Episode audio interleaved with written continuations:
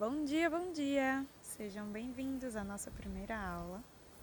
E como eu tinha explicado para vocês anteriormente, o intuito da criação desse grupo, Me Deu uma Luz, era justamente para tirar algumas dúvidas que eu andava recebendo com uma certa frequência. É, algumas pessoas que diziam que não entendiam muito bem sobre energia, às vezes tiveram um contato mas o conhecimento ele ainda não fica muito bem encaixado, muito bem conciso. E isso, essa foi uma situação pela qual eu mesma passei e tentei sanar aí durante alguns anos de estudo, desde que me iniciei nos meus próprios processos energéticos e que eu queria trazer aqui para vocês, né, um pouquinho de tudo isso que eu aprendi durante o tempo. E aí, primeiramente, eu gostaria de dizer que isso é uma série de perspectivas e que tem, claro, né, os, meus, os meus próprios vieses.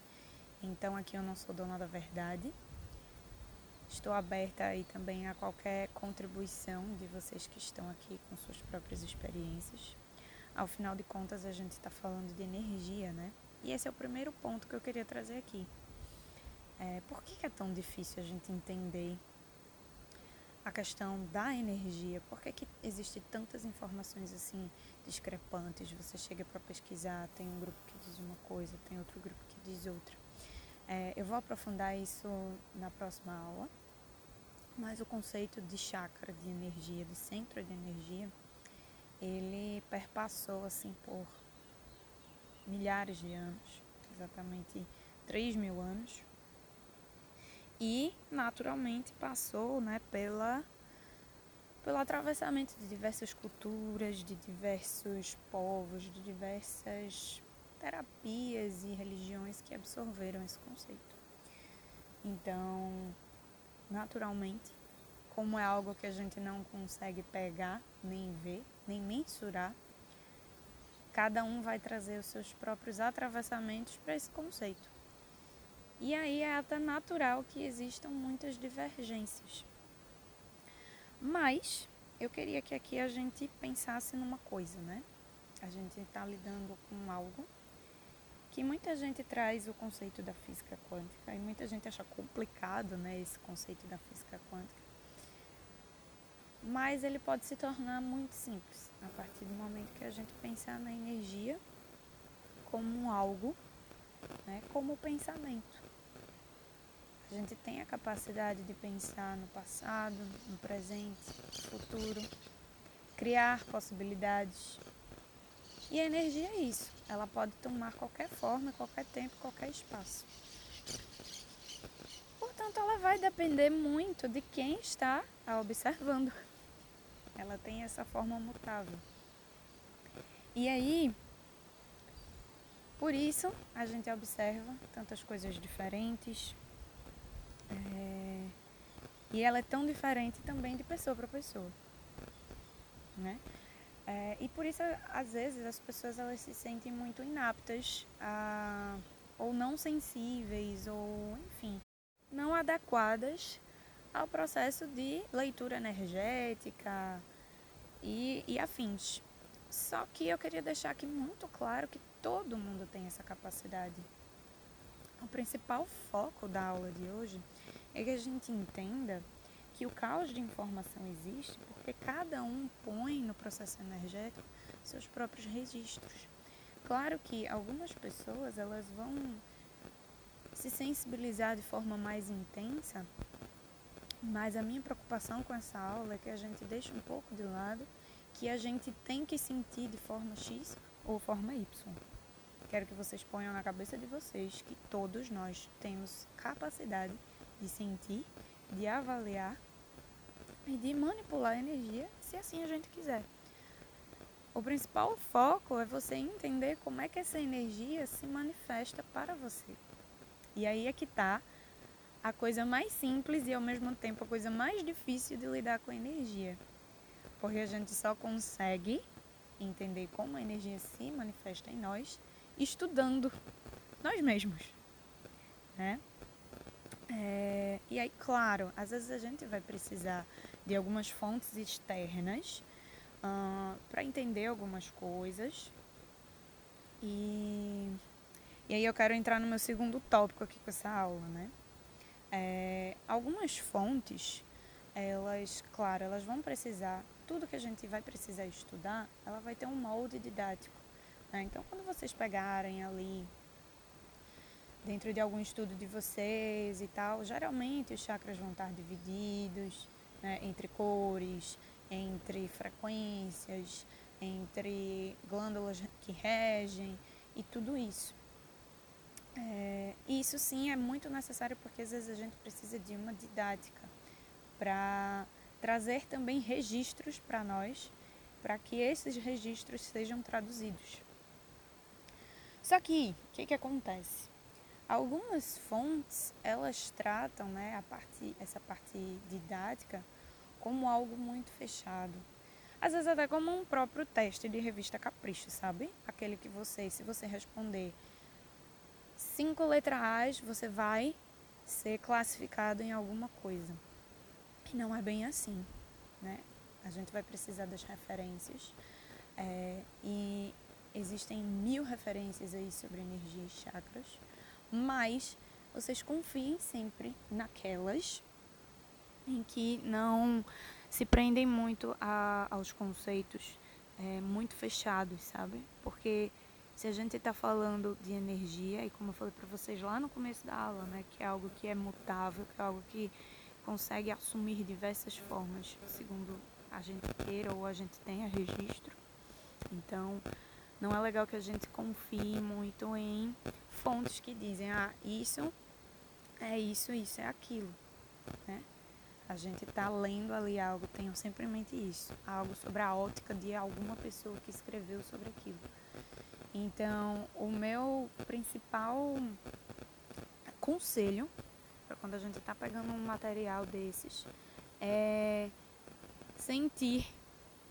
É, a gente vai falar muito sobre sentir sentir se aquele, aquele registro daquela pessoa ou aquela forma de enxergar o mundo ela bate com a sua. Porque se eu ler algo, por mais simples que seja, que não bater com a minha própria visão de entendimento, vai ficar muito difícil de eu trazer isso para minha vida, né? Então é justamente que a gente está falando de energia, vezes, muitas vezes não tem certo e errado. Só que o meu principal conselho para vocês organizarem um pouquinho esse caos aí de informação é justamente esse. É procurar conceitos, né, ou formas de didática, ou enfim, que se aproximem com a sua própria visão de mundo. E, segundamente, que sejam pessoas mais libertas, né, que escrevam né, de forma mais liberta de conceitos muito fechados, porque energia dificilmente vai assumir essa postura. Né? Então, dito isto, saibam que esse caos de informação existe, porque sim, a energia vai assumir diversas formas de acordo com quem vê, com quem escreve, com quem avalia. E a partir de hoje, nas suas pesquisas e nas suas, nas suas formas de enxergar e de sentir, vocês tenham em mente, tá? Que não é porque vocês são inadequados ou têm falta de sensibilidade ou sentem diferente de alguma referência que vocês tenham, né? ou até de mim.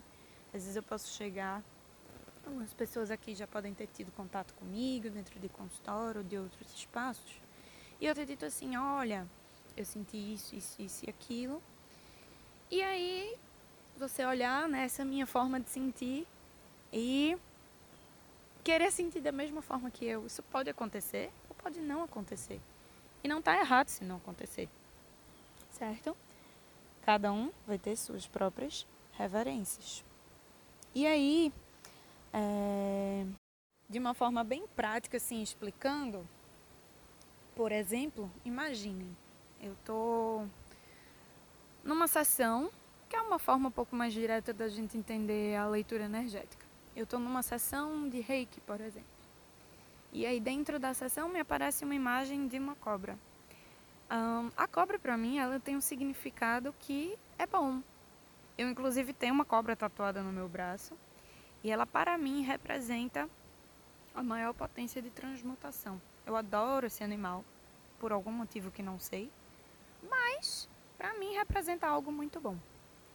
E aí, de repente, se você que está me ouvindo tem o registro da cobra como um animal perigoso, que traz ali algum, algum perigo à vida, que pode lhe envenenar e tal e tal e tal, se você de repente visse a mesma cobra, não seria uma coisa legal para você.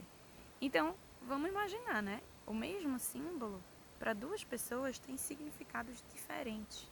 Então, como é que eu posso esperar que, se foi algo bom e que eu vi a cobra em algo bom, nessa outra pessoa, ela talvez enxergasse um outro animal, ou então sentisse a sensação de bem-estar, ou sentisse um arrepio no corpo, ou sentisse qualquer outra coisa que para ela representasse algo muito bom. É, às vezes é uma lembrança que ela tem do colo da família, do colo da mãe, do colo do avô, da avó, né? Então vejam, nunca a leitura ela vai ser a mesma para todo mundo. E muitas vezes as pessoas realmente ficam inculcadas com isso, porque tem que sentir de forma X, Y e Z, e não é assim que funciona. Então, meu convite para vocês nessa primeira aula é que vocês abram o coração de vocês, tá? E que se proponham a partir de hoje entender como o seu próprio sistema de crenças funciona, para que assim vocês consigam entender como a energia se traduz para vocês, tá? É, eu acho que muitas pessoas poderiam estar esperando aqui que eu fosse dar aulas específicas de chakra, de tererê, tererê, tererê, mas eu já quebro esse paradigma a partir daqui. Não é isso que eu quero para agora. Eu quero que vocês quebrem cabeça de vocês esse conceito de que tem que sentir de uma forma muito quadradinha. Se proponham, tenham seus próprios cadernos de anotações, uh, Google Docs, é, áudios no celular, enfim, qualquer coisa que remeta a vocês uma forma de registro. Quando a gente frisa que o sistema de autoconhecimento ele é chave, ele é importantíssimo para qualquer processo, é por conta disso. É no autoconhecimento que a gente vai entender como as coisas funcionam para a gente.